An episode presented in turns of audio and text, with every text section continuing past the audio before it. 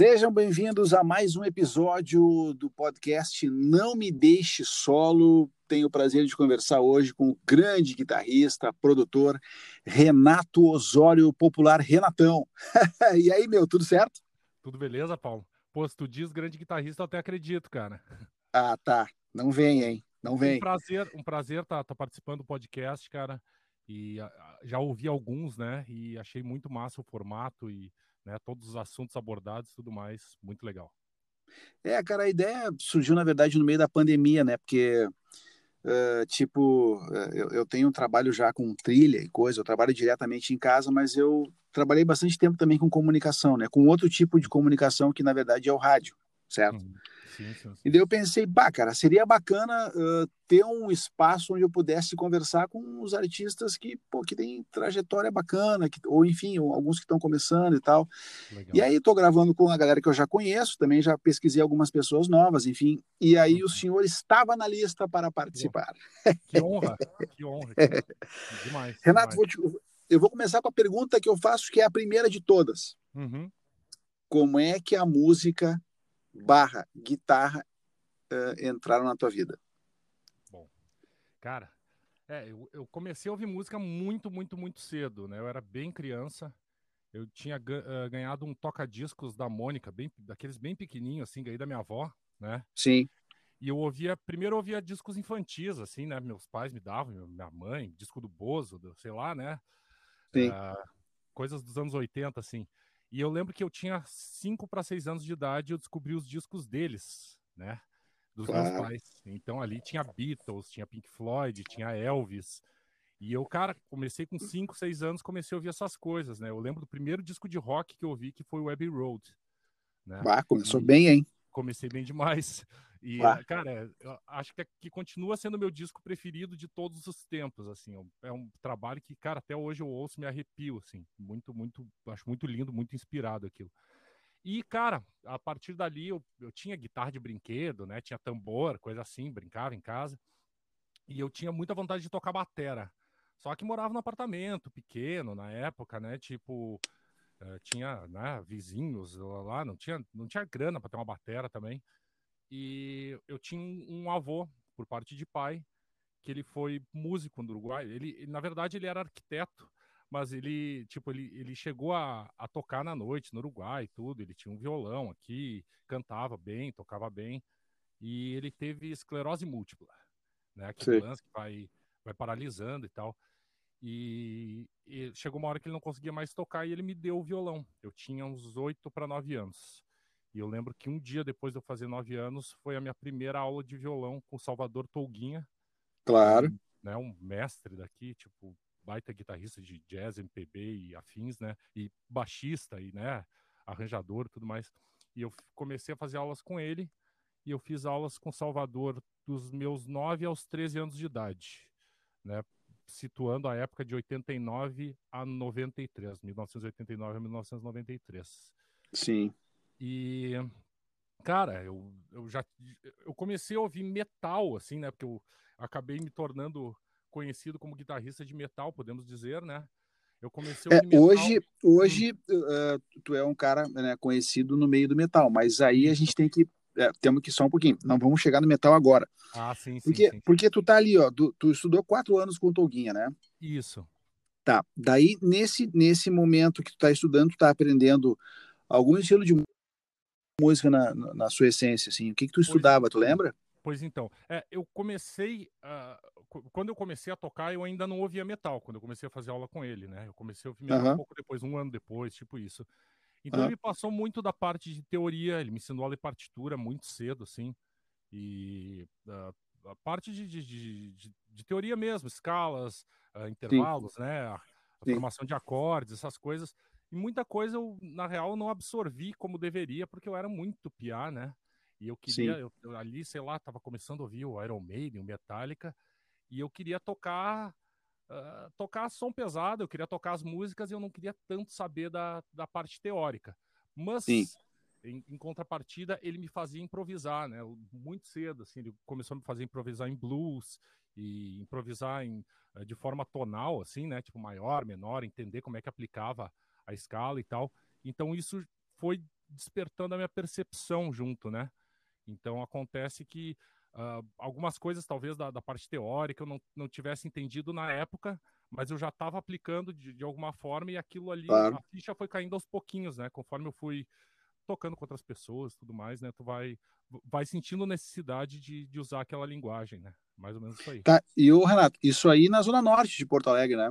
Zona Norte, cara. Eu morava no. Ali era bem na, na divisa da, da Rua Olinda, ali, na, perto da loja Homem, né? Que agora tem uma, uma pet shop ali, esquina com a, com a Benjamin Constante, né? Eu morava por ali. É, é a divisa do, do Floresta com São Geraldo, né? É, porque e... nessa época aí, do, nesses anos que tu estava estudando, uh, tinha os festivais de rock em Porto Alegre, né? Sim, sim, tinha sim. o rock no viaduto, tinha aquelas coisas que aconteciam no Araújo Viana aos domingos e tal. Sim. É, eu era muito e... criança, né? Eu sabia da existência, mas eu não, não chegava a participar desses, né, desses sim. festivais ainda, né? É, isso que eu ia te perguntar. Né? Nem como porque, por... espectador. É, porque daí tu tá, tu tá estudando isso, improvisando, e aí tu começou a enveredar para o uhum. som pesado nessa época. Nessa época. Eu tinha um vizinho, é, que é grande amigo meu, o Leonardo, ele, hoje em dia, ele já morou, acho que agora ele está morando em Goiânia, mas ele morava em Barcelona. Ele é violonista erudito, formado, professor, blá, blá. e ele ouvia muito metal. E ele morava dois andares acima e eu ouvia o som que ele estava escutando pelo como é que chama? O fosso do, do, do, de luz do banheiro, né? Sim, sim, sim, sim, sim. E eu ouvi o som que ele estava escutando e, e, gritava, aumenta aí. Daí ele aumentava, né? Daí, tipo, um dia ele desceu no meu apartamento e trouxe, trouxe uns vinis, trouxe umas fitas, Sabá e, e Iron Maiden e coisa. E ali eu comecei, pirei, né? ACDC, Led Zeppelin, comecei a pirar no, no, no som pesado. E isso aí diretamente influenciou nas minhas aulas, né? Eu comecei a levar fita cassete pro, pro Toguinha para ele tirar as músicas para mim. E ele tirava, ele não, não sabe? Tipo, não é porque que ele, ele tinha interesse em, em, em ensinar, né? toda a parte teórica e tudo mais, que ele não podia uh, trabalhar comigo o lance do repertório, assim. Então eu comecei a tocar metal com, com ele tirando as músicas para mim e ele, ao mesmo tempo, ele incentivava o lance de eu tirar as coisas de ouvido, né? Então eu tinha esse lance também. Eu ia para casa, eu queria aprender uma música da Iron Maiden, eu né, botava o vinil e tirava um trechinho, escrevia na tablatura e voltava. É, todo aquele processo que, que tinha que fazer na época que não existia internet, né? E a gente, sei lá, eu, eu acho que eu desenvolvi muito da per, percepção nessa época, assim, né? Sim, tem certamente. Que, tem que batalhar para descobrir como é que toca as coisas. Tu sabe que tu falando agora, eu, eu vou te fazer uma pergunta que eu, eu é a primeira vez que eu faço essa pergunta, até porque eu não tinha parado tanto para pensar sobre isso, mas agora eu prestando atenção no que tu está falando, eu vou te fazer uma pergunta para saber se tu já fez essa associação também. Sim. Por que que geralmente a galera que toca ou que curte o som pesado uh, tem uma ligação quase que instantânea com o erudito? Olha, é, cara, se, se a gente for for buscar lá atrás, assim, né? Eu acho que o, dos primeiros. Os Beatles já tinham um pouco desse lance, né? Do, do, do erudito, né? Mas o primeiro que, que, que, eu acho que, que inseriu né, bem essa linguagem foi o Hit Blackmore, né? Sim. E o Purple já beirava o metal, né? Era um, um hard rock uh, dos anos 70, assim, né? Mas já tinha muitos elementos do metal, já tinha a guitarra bem distorcida, tinha, tinha até música com dois bumbos, né? Uh, Fireball, Sim. né? Tipo, isso aí em 72, sei lá, 73. E acho que o Blackmore já tinha, né? Ele estudava violão erudito, tudo. Eu acho que ele acabou inserindo isso no, no metal e todo veio toda uma leva. A partir disso aí veio toda uma leva de, de artistas e guitarristas e na real músicos, né? Influenciados uhum. pelo erudito também. Mas eu acho que muita gente tem muita influência do Blackmore ou do, do Malmsteen, que foi o, o sucessor, digamos assim, né? E não tem influência direta do erudito, né? Eu acho que muita gente acabou, ah, pode já, crer. já pegando a coisa mais diluída, né? Esses caras aí, tipo, na verdade, eles ouviam a música erudita, estudaram a música erudita de alguma forma, né? E, e transpuseram isso aí para o rock, para o metal, né? Eu acho que vem daí, né? A, a ideia. Porque tu sabe que tu sabe que ontem eu, eu gravei um episódio com o Frank, com o Solari. Ah, que legal. E, ídolo, ídolo e a gente estava falando sobre é, a gente estava falando sobre isso e tal, e o Frank ele começou, cara, uh, a história dele com a música tocando música erudita no piano. Ah, que loucura, cara. Eu, eu sei que ele toca. Ou seja, tipo, tu, tu começa, é, assim, é, a gente é obrigado a fazer o link, né? Sim. Porque, por exemplo, eu conheço muitas pessoas que, que, que, que tocam música erudita que elas em casa elas ouvem Slipknot, velho, tu entendeu? Sim, sim, sim, sim, sim. Então eu sempre tento fazer esse link. Agora, agora eu vou ficar com essa pergunta na cabeça até eu encontrar o link, porque tem que ter um link, cara. Sim. Né? Tipo, de tu tá estudando uma coisa que tem, que, claro, que exige de ti uma, uma, uma interpretação muito mais apurada por tu estares tocando sozinho, sim, né? Sim. Tipo, violão erudito, cara, é, assim, o que, exi o que exige de interpretação para tu conseguir tocar uma peça. Sem sombra de dúvida. Né? E toda uma precisão de mecânica, de tudo, né? Exato, a tocabilidade é outra, é, o teu ataque o, é outro. Tocar o violão erudito, né? Tem todo um lance de postura, né? Para o som sair correto é. e tudo mais. Não é que nem. Na verdade, todos os instrumentos, né? Ali, né? Sim, é, verdade, é. verdade. Na verdade, todos os instrumentos eruditos eles exigem um, uma, uma, uma postura e uma atitude que ela é diferente de tu, por exemplo, ver uh, tu vê, sei lá, vamos pegar aí um guitarrista que seja extremamente pesado, Zack Wild. Sim. É. Tá com o, uh, o, o lance que a, a banda guitarra, dele lá, o... a guitarra, o Black, Black Label Society, tu, tu diz? Black Label Society, isso. isso. É. Tipo, cara, é sarrafo o tempo Sim. todo. Tu entendeu? É então é uma postura diferente. Formal, né? A guitarra é, é uma postura diferente, né? É, é, é, um, é um comportamento diferente com o instrumento e com a própria música, né? É, sem dúvidas. É, mas o, o Zé de uma certa forma, ele até tem algumas inflexões do erudito por causa do Randy Rhodes, né? Por ele, por ele ter tocado Sim. muitos anos com Ozzy, ainda toca, né? Então acho Sim. que ele acabou, mas daí eu, eu, mais uma vez o que eu digo, assim, ele já pegou diluído o lance, né? O lance dele é mais, Sim. se for pegar a, a essência do fraseado dele é blues, country, né? Mais nessa onda, assim. Mas o, o, lance que eu acho é que a guitarra é um, é um instrumento ainda bastante informal em relação à, à técnica, sim, sim. né? Em relação à, à forma de tocar. Tem muita gente que toca muito bem de forma totalmente não ortodoxa, né? Tipo, pegando sim. um exemplo que eu, que eu sempre cito, que é o Marty Friedman, né? Que é o cara que tocou no Megadeth. Sim, Cara, sim, ele é, um, sim. ele é, nossa, ele, eu adoro o trabalho do cara, amo, acho fantástico, acho que ele tem um bom gosto, uma sensibilidade melódica única, assim, né? Ele tem um lance meio oriental, meio exótico, né? Na, na forma de, de, pensar em melodia, mas a forma como ele toca, como ele segura a palheta para solar, principalmente, cara, é, é um... Aquilo é bizarro, né? É, é bizarro. É, a, a, mão fica na posição quase ao contrário do, do que né, todo mundo imagina, assim. Então, tipo, não, não existe muita regra, né? Não se, não se Bom, Hendrix uma... que o diga, né? Exato. Pô, Pô, Jimi Hendrix foi o cara mais informal com uma guitarra que eu vi na minha sim, vida, cara. Sim, transcendeu absur... absolutamente tudo, né? Ele foi, foi muito além e de uma forma totalmente autodidata, única, né? E eu acho É. que a, a guitarra ainda está sendo descoberta até hoje, né? Tipo, tem, tem muitas formas de tocar, cada vez se descobre um lance novo, né? Hoje em dia a gente tem o, o Tozinha Base, né? Tem esse, todo esse lance do gent, né? Que a galera tá dando slap na guitarra e, e né, abordando outros timbres, outras tonalidades, outras texturas. Então eu acho que é um lance que tem muito, né? mu- Muito chão ainda, né? Muita água para rolar. E isso é ótimo, na verdade, né? É ótimo porque a gente está sempre Tá, Renatão. coisas. Mas aí tu tá estudando ali com o Tolguinha, até, né? Uhum. O que que tá acontecendo na tua vida nesse momento? Assim, tu já tá projetando ter uma banda, tu já Sim. tá começando a enxergar a guitarra como um instrumento, como teu instrumento, tu já tá pensando que isso pode ser uma segunda opção na tua vida, como é que isso foi se desenvolvendo? Pois é. Então, como eu te falei, eu queria tocar batera, né? Não tive a oportunidade de tocar batera e acabei tocando guitarra. Ahn, cara, aos poucos eu fui sentindo que a guitarra, tipo, tipo, que, era, que era uma forma de eu me expressar. Começou a ficar. Ah, no começo foi muito difícil, né? Quando é criança, né? Até a força para apertar e tirar o som e tudo mais. Ali eu senti que, nossa, tipo, eu tô, tô conseguindo tocar, tá, tá, tá, tá sendo uma forma de eu me expressar, né? E aí eu já tinha uns 12 anos, 11, 12 anos, e eu comecei a. Cara, eu, eu lembro que eu, eu era muito, muito, muito fã do Iron Maiden, fanático, assim. E eu sonhava que eu tava tocando com o Iron Maiden, né? Sonhava que eu tava no palco tocando com o Iron Maiden. E eu ficava pensando, meu, eu quero isso pra minha vida. Eu nem sei como é que eu vou fazer, o que, que eu tenho que fazer, né? Mas eu quero ter uma banda, eu quero tocar com uma banda. E ali pelos 13 anos, é, pelos 13 anos eu, eu montei a primeira banda, 13 para 14, assim. E, Lembra do nome, não?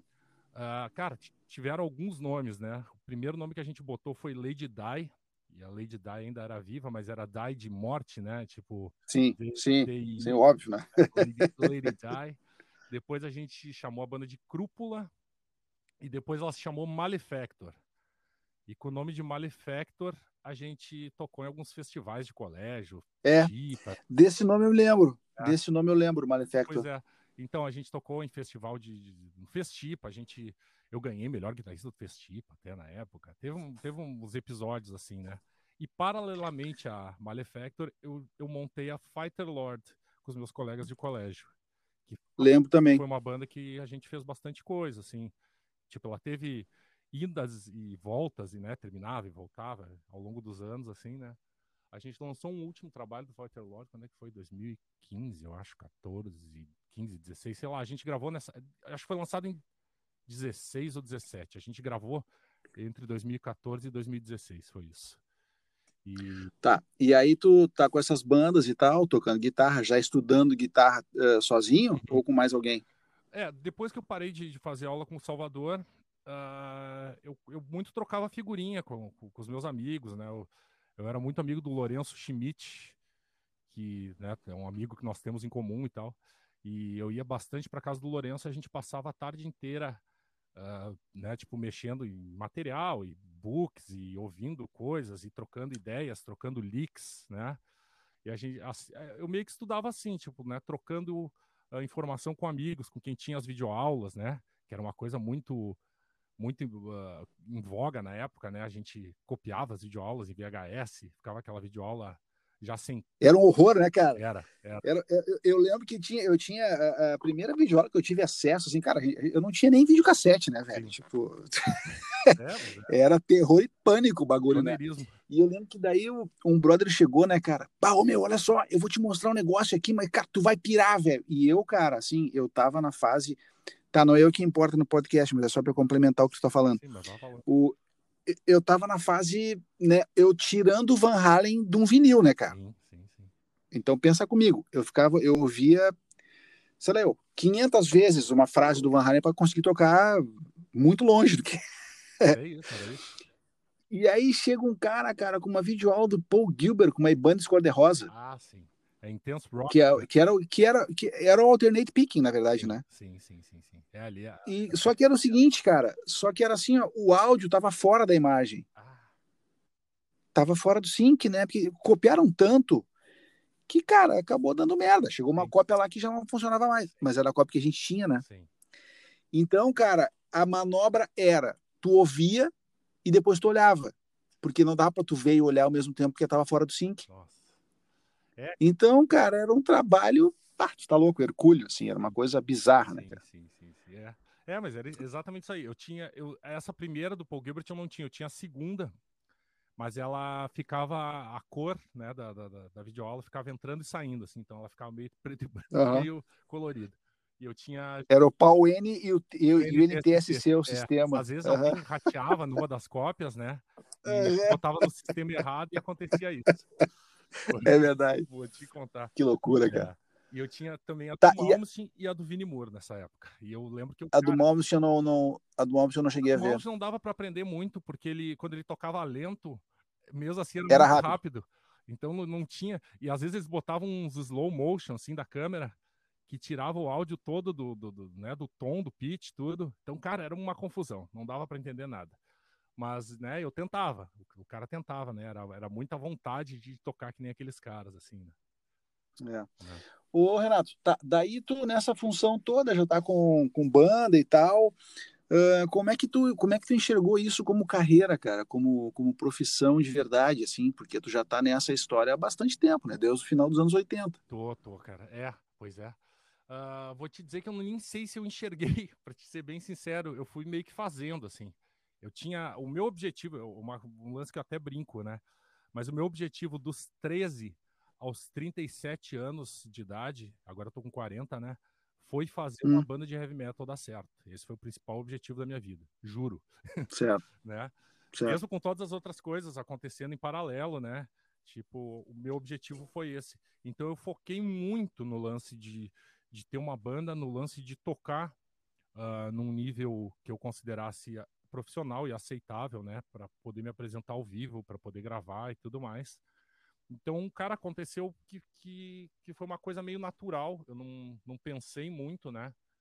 E eu fui, fui indo, fui fazendo uh, conforme a demanda, né? Conforme as oportunidades foram aparecendo aos poucos, né? Mas eu, eu já tinha aquilo na cabeça, assim, eu queria ter uma banda, eu queria tocar ao vivo, eu queria compor, eu queria gravar? Essa é uma coisa que já me, me apareceu na cabeça muito cedo, assim. Eu comecei já com as primeiras ideias de, de composição, eu tinha, sei lá, uns 11 anos, eu já compunha uns punk rock, né? E assim como tu vai evoluindo uh, na, na, parte técnica do instrumento, digamos assim, as composições foram evoluindo junto, assim, né? Tu vai, o ouvido vai pedindo também, né? Um pouco mais de uhum. refinamento, né? Então, uhum. foi, foi, um processo uh, que não foi, na verdade, ele não foi planejado, né? Ele foi acontecendo, tipo isso. E, e, e, tu, quando tu pensa assim, tu tá com 40, né? Uhum. Tu tá tocando desde os 9. Isso. Uh, tá? É. é. Uh, quando, tu, quando tu para, assim, não sei se tu faz esse exercício, né? Mas quando tu para para olhar, assim, qual tu acha que foi o teu maior momento nesse tempo todo que tu tava tocando e pensou assim, cara, consegui? Ah, olha, Paulo, sei lá, eu não, não, não, não tô querendo me gabar nem nada, mas foram alguns, assim, foram alguns. Eu lembro. Mas tem algum que tu ali no fundo encheu o olho d'água e pensou, bah, consegui, cara. Cara, é, eu fico, fico entre dois, assim. Um deles é quando eu, eu tava ensaiando para fazer a primeira turnê com o Paul Diano, quando tocava com o Celerata, né? E Sim. Quando, quando o Paul entrou na sala de ensaio, cara, meu, me, me gelou a alma, assim, mas foi, sabe, sabe aquele lance bom, assim, que te arrepia a espinha, assim, cara, encheu os olhos de lágrima. E lembro que, cara, o cara pegou o microfone, a gente tocou Murders in the Real Murg, né? Que, pô, um clássico do, do, do Killers, do, do né, disco do Iron Maiden. E eu, cara, ali eu me enchi de lágrimas e fiquei com aquele sorriso que não sai, assim, que ficou grudado, sabe? Tipo, não tem, não tem como desmontar aquela, aquela, aquele semblante, sabe? E foi meio que um ensaio inteiro nessa, nessa vibe, assim. Ali eu senti uma emoção muito, muito, muito forte, cara. Tu fez a tour com ele ou tu fez show só em Porto Alegre? Não, eu fiz três tours com ele. 2009. Três tours? Três tours. Foram, cara, foram uh, ah, 40 shows ao total que eu fiz com ele. Isso, é. Mais, foram, foram mais de 40. Tá, já dá pra dizer que tu é da banda do. É, já dá pra dizer que é da banda dele aqui no Brasil, é, né? É, o Celerata foi a banda do Paul Diano no Brasil, né? Por, na real, eu acabei saindo da banda, porque eu entrei no Ibra. Né? E aí já vem o outro momento que eu ia falar, que foi o palco do Rock in Rio, que é um, cara, um lance muito louco também, tu olhar aquela massa, assim, de gente, um troço muito... Cara, tu sabe que eu não lembrava que tu tinha tocado lá, cara. Toquei, cara, toquei em 2013. Foi um lance muito louco também. No Japão também foi muito emocionante, mas o, o eu diria o, o, Rock in Rio e o ensaio com o Diano, cara, foram, foram uh, tipo groundbreaking assim para mim assim sabe tipo parecia que a partir dali nossa é outra coisa assim sabe pelo menos no momento, assim, né? Depois tu vai vendo que, tá, então... tudo, tudo faz parte, né? Faz tá, parte. então eu te faço uma pergunta, tá? Uhum. Tu falou, ah, o Japão, o Japão tu foi com a Ibra, né? Sim, fui três vezes tá. com a Ibra pro Japão.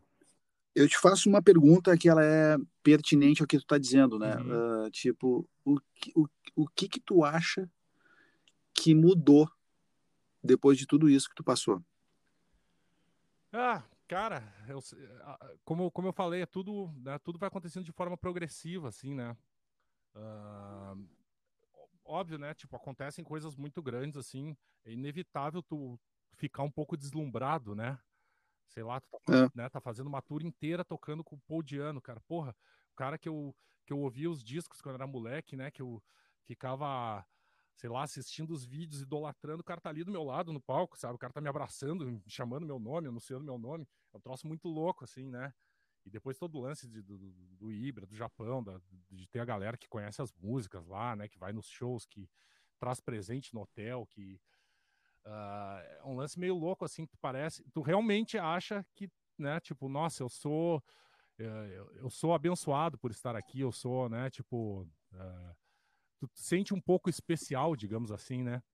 Mas vou te dizer, no fim das contas, uh, olhando para trás, assim, uh, cara, foi demais, é uma coisa muito, muito, muito legal, né? obviamente, o cara gostaria de ter aquilo para a vida inteira, mas eu não sei, cara, não eu sinto hoje em dia que eu, eu tenho muito mais o pé no chão, saca? E, e eu compreendo aquilo como um, um, momento especial do que como, um, sei lá, uma coisa. Nossa, eu sou. Eh, entende o ponto? Parece que na época eu me sentia uma pessoa uh, especial, uma pessoa, nossa, eu sou abençoado por estar aqui. E agora eu vejo que aquilo foi, sei lá, foi um momento, né? Foi um momento e eu não sou diferente de ninguém. E, né? Poderia acontecer com qualquer um que, que, que colocasse a cabeça naquilo, que se esforçasse para né, a coisa acontecer e que tivesse um pouquinho de sorte também, né? Que isso também é importante, Sim. né? Tu, tu, contar com os, né, coisas uh, que não não tão planejadas, mas que, né, daqui a pouco podem acontecer e tal. Eu... Tá. E tu tá tocando com, uma, com alguma banda nesse momento ou não? Cara, eu tenho um projeto. Na real, tem alguns projetos, né? Eu tenho um projeto instrumental que começou na pandemia, que chama United by the Quarantine. Na verdade, a gente até tá, tá atrás de um outro nome. A gente tá, tá gravando um EP agora, mas é tipo a gente eu, eu já toquei com, com esses caras uh, em outras ocasiões, mas esse projeto não tocou junto em momento algum por, né, todos esses, esses, fatores que a gente já está cansado de saber, né, todo o lance do, do Covid e tudo mais, né. Então a gente está é um projeto que cada um vai colocando as suas ideias, a gente vai juntando tudo e, e vira um projetão instrumental, assim, bem livre e é um lance que eu estou gostando muito de fazer, assim. Né, mais pesado, mais pes pesado. É pesado, é pesado, mas tem também tem tem outros outros momentos, tem umas coisas acústicas que a gente está colocando e agora a gente está trabalhando. É, era um quarteto, né? Agora virou um trio, né? É eu, o Thiago Cáurio, que é um batera lá de Caxias, monstro, assim e o Gustavo Strapazon, que, é, que era o baixista que tocava comigo no Celerata, né? Então a gente está com esse projeto agora. Eu tenho uma banda lá de, eh, que também inicialmente era uma banda de Caxias, que é o Keep Them Blind, que, que também é com o Thiago Cáurio na batera e com o Benhur Lima, que era baixista do Ibra, né, na época que eu fui guitarrista também. Uh, e tem mais um vocalista que é o Leonardo Schneider. Esse, esse projeto sim é bem mais pesado, né? E eu participo, cara. Eu, ah, eu tenho, ah, também tem essa, tem minha carreira solo. Olha aí. É. Né? Tem minha carreira solo, uh, que tem tanto uh, trabalhos instrumentais quanto trabalhos com vocal, né? Até tô, tô finalizando a composição de uma música agora. Ontem estava trabalhando bastante nela, assim. E, então tem um monte de coisa rolando, né? Fora todos os trabalhos que eu, que eu produzo aí, e em alguns vários, digamos assim, eu acabo atacando de sideman também. Então tem, eu gravo, né, guitarra, solos, baixo, backing vocal, né, faço arranjo de, sei lá, orquestração ou piano, o que quer que seja, né, tipo escrevo as coisas e assim vai, né. Então, eu, na verdade, eu estou envolvido em um monte de coisa, mas em contrapartida, eu não estou envolvido em uma coisa só, como eu te falei, que foi o lance até uns três anos atrás, né, que, que eu ainda estava no Ibra e tal, que foi meu projeto dos 13 aos 37, me dedicar a uma banda, fazer a banda dar certo, assim, né. Então eu, eu faço um pouquinho de cada coisa, mas uh, eu, eu sou muito mais focado no trabalho de produção hoje em dia, né. Então acaba que, que digamos assim, a minha carreira, entre aspas, né, ela, ela ficou meio que em segundo plano, assim. O que não é uma coisa ruim at all, assim, tipo, uma coisa, é uma coisa que eu acabei conseguindo lidar, né? E acho que eu meio que cansei, no final das contas, eu cansei do, do lance uh, de, de, dedicação exclusiva pro, pro lance de, digamos assim, de, de carreira, né? Porque é uma Sim. coisa, cara, é uma coisa estafante, é uma coisa que é, acaba é. consumindo muito, né? A galera pensa, é, não é ah, simples, tá não. lá em cima do palco, que vida boa, como é fácil. Não é, né, cara? É um, é, se tu quer estar tá em cima do palco, basicamente tu vai ter que viver aquilo ali 24 horas por dia para fazer a coisa acontecer. Eu digo com trabalho autoral e tal, né?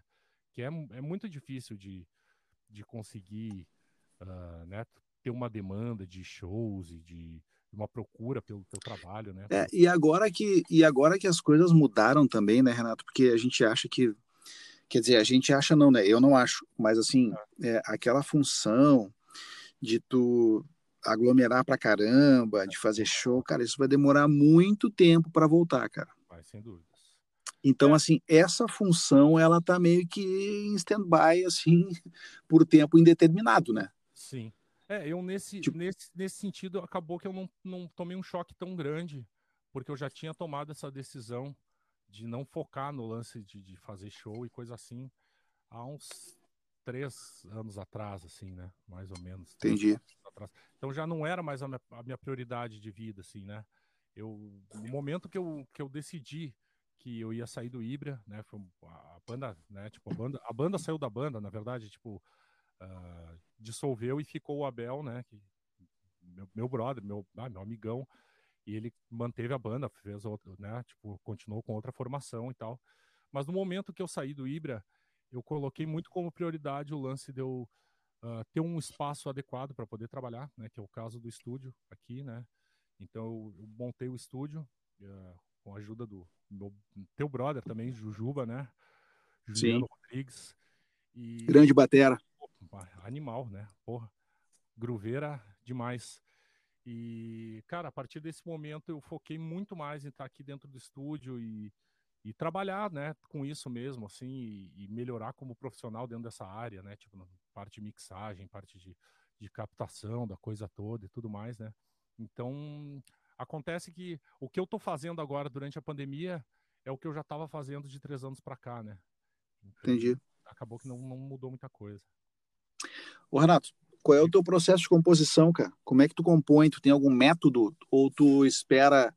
espera a gente nunca espera, mas assim, uhum. algumas pessoas têm a facilidade de, de, ou a sorte de captarem a ideia quase que completa, assim, né? Uhum. Tipo, ah, baixou o som, tu escreve, é, às vezes o cara, no teu caso, que tá fazendo instrumental, por exemplo, mas tu também faz música com letra e tal, uh, tu escreve ou tu pensa no tema, tu escolhe o tema, tu fica viajando num riff? Como é que é o teu processo de composição? Cara, é totalmente aleatório, assim. Cada vez é de outro jeito, né? Por exemplo, esse som que eu te falei que eu tô trabalhando agora, a melodia, me surgiu uma melodia no banho. Eu tava tomando banho e eu comecei a cantarolar uma melodia e essa melodia virou o refrão, virou o tema principal da música, né? E muitas vezes já me aconteceu assim, eu tá tomando banho e né, baixo o caboclo Uhum.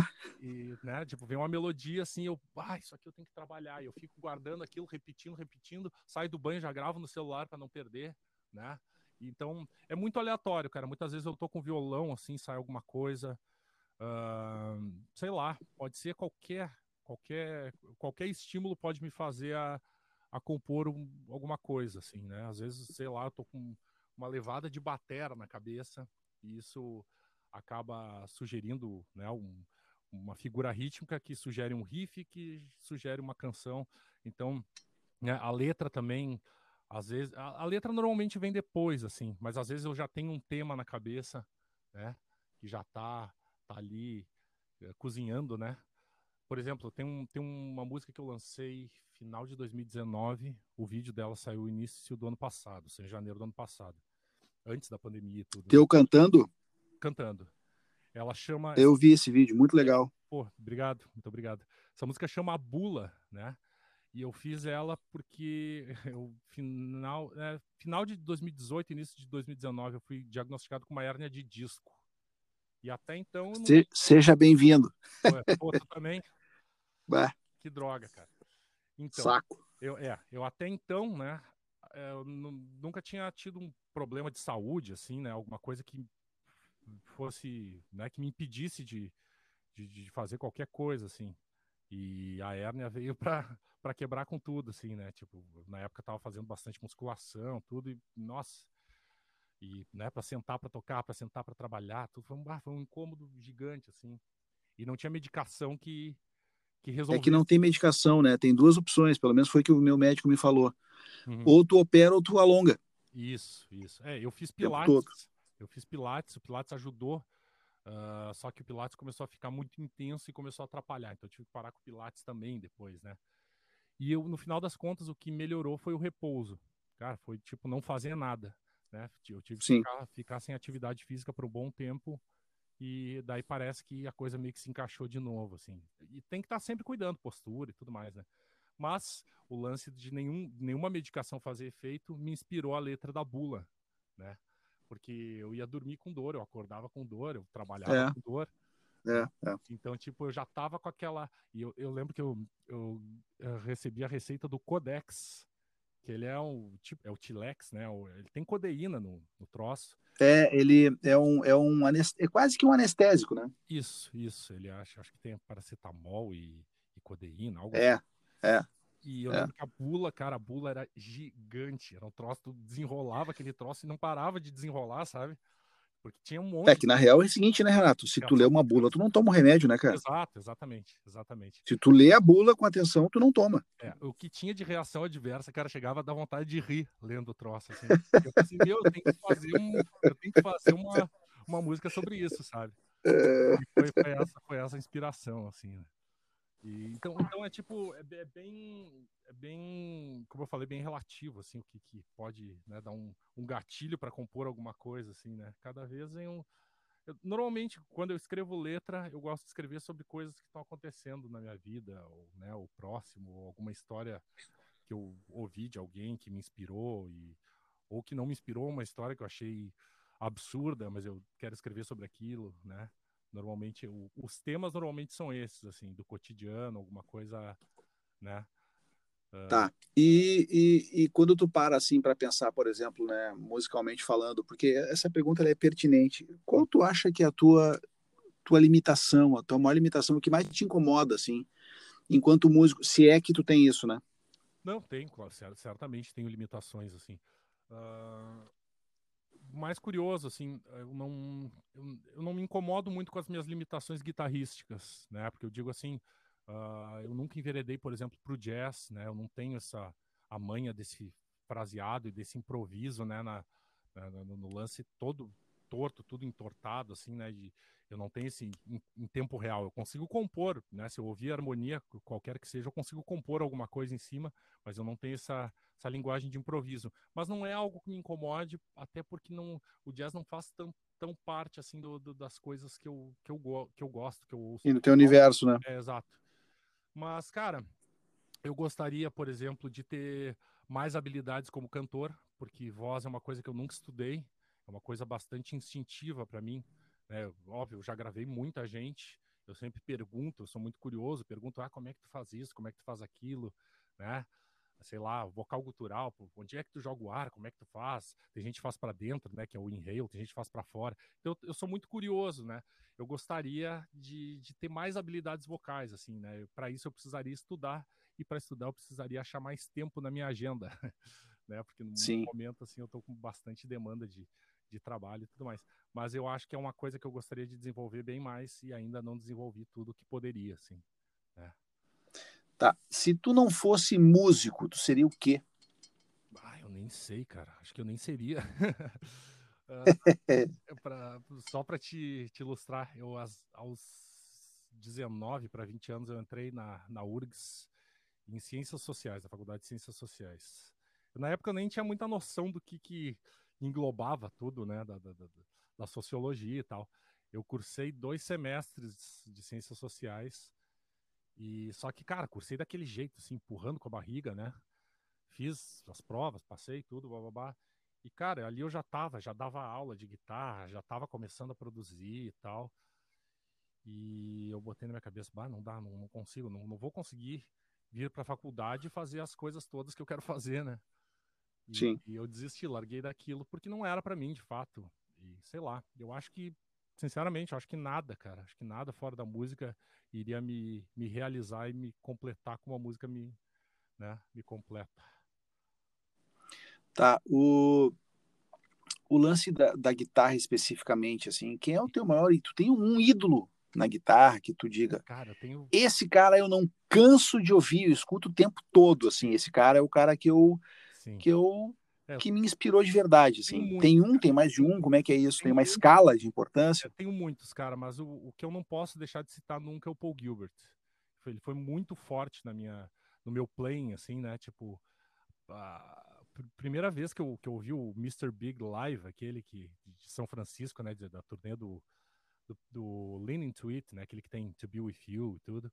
Cara, Sim. eu pirei com aquilo, pirei com aquele cara tocando. demais, assim. Pô, eu tive o prazer de, de fazer uma jam com ele em 2014 aqui no Sim, Cara, sim, tipo, sim. Surreal. Eu não, eu não conseguia nem pensar no que eu ia tocar. Eu, eu olhei aquele cara tocando na minha frente, cara, eu só queria ver ele tocar. Eu, por mim, eu podia estar sem a guitarra em cima do palco, assim, sabe? Foi, foi outro momento desses aí que tu falou, né? Tem uma foto, tem uma foto tua abraçado nele muito bonita, cara. Pô, que legal, cara. É, pá, aquele cara... Uma foto muito bonita, assim, que, que eu, eu, lembro que eu vi essa foto e eu comentei com alguém que aquilo ali era a representatividade do respeito por um ídolo. Pô, demais. Eu tô, eu tô meio que chorando. Essa foto. Assim, eu tô, eu tô embargado. É, é linda a foto. É linda a foto. Ele, é linda a foto. É demais. Tudo que ele faz para mim, é, até hoje, assim, eu acho maravilhoso, cara. Eu gosto muito do, da abordagem dele, né, para guitarra e, e para composição e para tudo, assim. Gosto muito da carreira solo, gosto dele cantando, apesar de eh, não, não ser aquela coisa, como eu estava falando, né, tecnicamente correta muitas vezes, mas é é muito emocional, né, uma coisa muito muito verdadeira, assim. Então eu diria, cara, o Paul Gilbert, né, tipo seria o number one, assim, né? Mas cara, né, Steve Vai, o Ingrid Malmsteen, o Van Halen, porra, o Van Halen, nossa, cara. Eu, eu chorei demais, é. cara. Eu fiquei duas semanas chorando a morte do Van Halen, para ter uma noção, assim, né? É, eu também. Foi, eu também. Foi bem difícil de, de lidar com a, com a ideia, né? De não, dele não estar tá mais... Tu sabe que o, o Paul Gilbert eu conheci, cara, uh, num LP de uma banda que ele tinha chamada Racer X. Pô, nossa, Racer X é demais. E aí tinha uma faixa desse disco que era um. Porque cada um fazia um solo no disco, né? Sim. Um negócio assim, quase que malabarismo, né? O ao vivo? É. é eu tenho, e aí tinha, um, tinha uma faixa que ele fazia.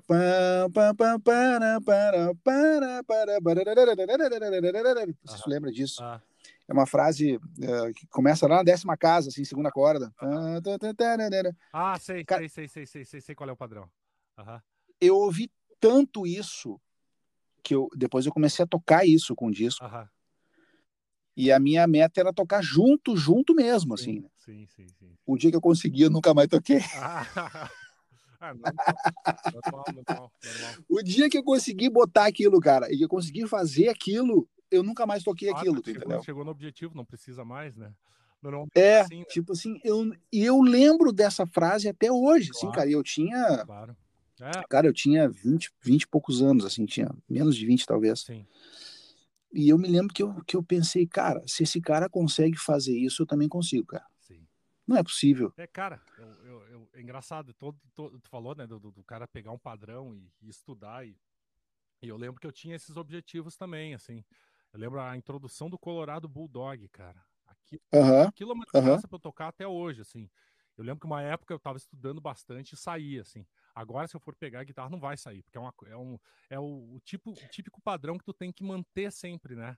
É, é, tem que manter. É porque os padrões do, do Paul Gilbert, assim, eles são padrões técnicos altos, é, né? É. Então tu tem que estar tá sempre mantendo, né? Tu tem que estar tá sempre. Esses dias eu tava tocando, cara, aqui para estudar Green Tinted. Acho que é isso, né? 60s Mind, acho que é. Essa música é linda que é lento, mas é de uma chatice para tocar, velho. Usar, né, para colocar todas as notas do lugar, cara, é, é difícil, é, né? É. é eu... eu... tenho a pauta aqui, eu tava pensando, cara, aí tu vê o cara tocando aquilo numa fluência, assim, claro, ele criou aquilo, né, cara? É... Mas pra ele sempre é muito fácil, né? Ele é, é. engraçado, ele tem esse lance assim, ele sobe, ele sobe no palco, o cara parece que é fácil, tudo é fácil, né? Ele tá tocando às vezes coisas muito desafiadoras e parece tudo muito fácil, assim tu falou desse padrão aí, né, do, do, do que tu queria, do, do, do, disco do Racer X, eu lembrei, lembrei da Trilogy Suite do Malmsteen. Essa aí foi, foi, o meu padrão foi esse, o objetivo que eu tinha de, de, de técnico, né, era atingir o, a execução da Trilogy, assim. E como eu te falei, a videoaula, aquela do Malmsteen, era toda, toda, era uma sacanagem, assim, né, cara? Ela, Tipo, ele tocava, ele tocava as coisas rápido e no lento ele ainda estava tocando rápido, né? Não... Mas eu acho que isso era uma balaca, Renato, claro sabe? Que era. Claro que era. Porque o que, que acontece, cara? O Malmsteen, quando ele aparece com Rising Force, que, é, ele apareceu antes no mundo, mas aqui no Brasil foi com Rising Force. Sim. Eu lembro que eu fui numa. Me falaram, né? Pá, cara, tu viu. Tu, tu já ouviu falar do Invi Malmsteen? Eu falei, não. Então vai ali na Pop Som, na Galeria Chaves. Uhum tinha uma loja de som ali, sim, sim. de discos, conhecia, né? Que a gente só comprava ali. Sim. Aí eu fui lá, né? sem, sem um tostão no bolso, e pedi pro Magrão, meu, tu deixa eu ouvir esse Rising Force. E o cara, claro, meu, botou lá e fiquei ouvindo, assim. É, é bizarro, né? É Quando ele aparece aqui e no mundo todo também, ninguém fazia aquilo. E se alguém fazia, não tinha internet para te falar que faziam. Sim, sim, sim. Então tu não sabia se alguém fazia aquilo. E o que, que o Malmsteen faz, cara? Ele se tornou uma unanimidade. Exato. Então, claro, eu vou gravar uma videoaula.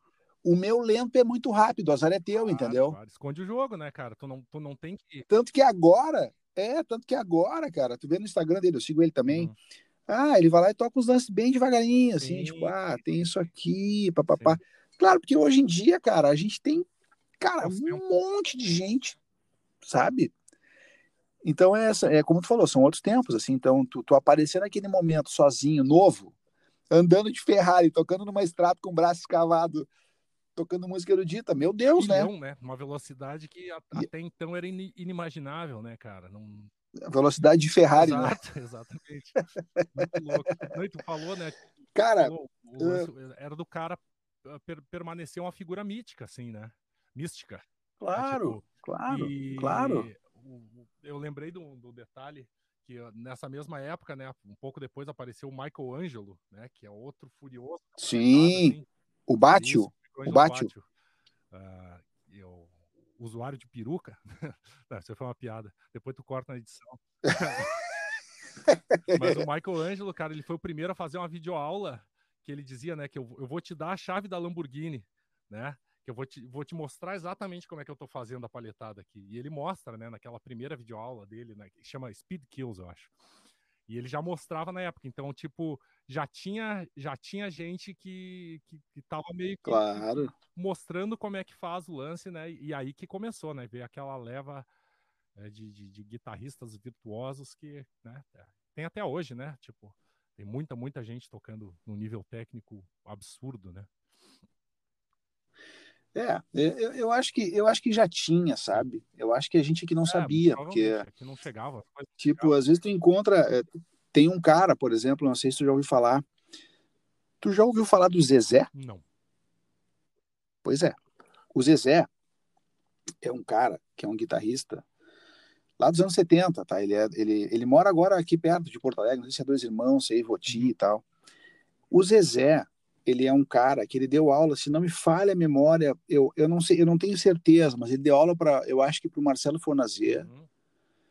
eu acho que ele deu aula para o Duca, eu não sei se ele deu aula para o Frank, não tenho certeza, Sim. mas eu sei que tem uma galera que estudou com o Zezé, e o Zezé, que eu já tive a oportunidade de conversar, não para o podcast, mas numa outra situação, uhum.